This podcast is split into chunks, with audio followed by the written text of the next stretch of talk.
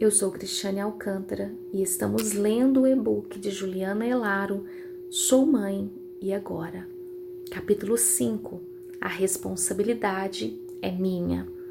Você já deve ter ouvido a expressão quem pariu Mateus que balance, pois a expressão correta é quem pariu mantém e balance.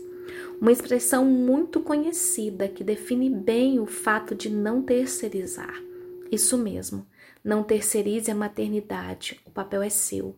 Claro que pode contar com auxílio, mas a mãe é você. Nossas vidas começam a terminar no dia em que permanecemos em silêncio sobre as coisas que importam. Martin Luther King. Tudo o que precisa, todas as respostas estão em Jesus. Persiga Jesus pelos seus filhos. Nas noites em claro, persiga Jesus. Nas brincadeiras no parque, conte com Jesus. Na escolha da faculdade, a resposta está em Jesus. Nas perguntas difíceis, busque em Jesus. Sempre em Jesus. Uma mulher cananeia, natural dali, veio a ele gritando: Senhor, filho de Davi, tem misericórdia de mim. Minha filha está endemoniada e está sofrendo muito.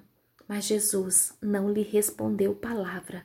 Então seus discípulos se aproximaram dele e pediram: Manda-a embora, pois vem gritando atrás de nós. Mateus 15, 22 e 23. A mulher cananeia, que a Bíblia cita no versículos acima, sabia da necessidade de sua filha e foi atrás de quem de fato poderia responder ela não foi atendida de imediato. Mesmo assim, ela perseguiu Jesus pelo caminho, pois sabia do que sua filha precisava. Nossa filha mais nova está com 12 anos, a famosa fase de grande curiosidade e perguntas. Num desses dias eu estava na cozinha preparando o almoço e ela me indagou com uma pergunta. Na hora pensei: será que dá para fingir um desmaio?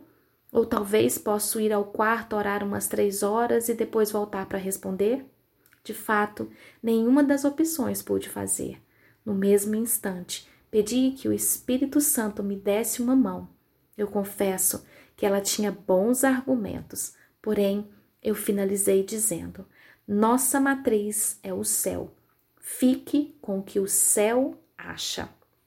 Não abra mão de instruir da palavra de pentear os cabelos, de ensinar a amarrar o tênis, de buscar ou levar algum dia da semana na escola ou sempre que possível, de ensinar eles a dizerem: Te amo, por favor, desculpe e com licença.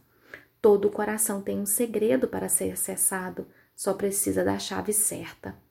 Se você não acessar, outros acessarão. Existe satisfação na maternidade. A insatisfação é a ausência da gratidão. O cansaço nos rouba a gratidão. Toda demanda da maternidade, todos os desafios geram de alguma forma em nosso inconsciente uma insatisfação.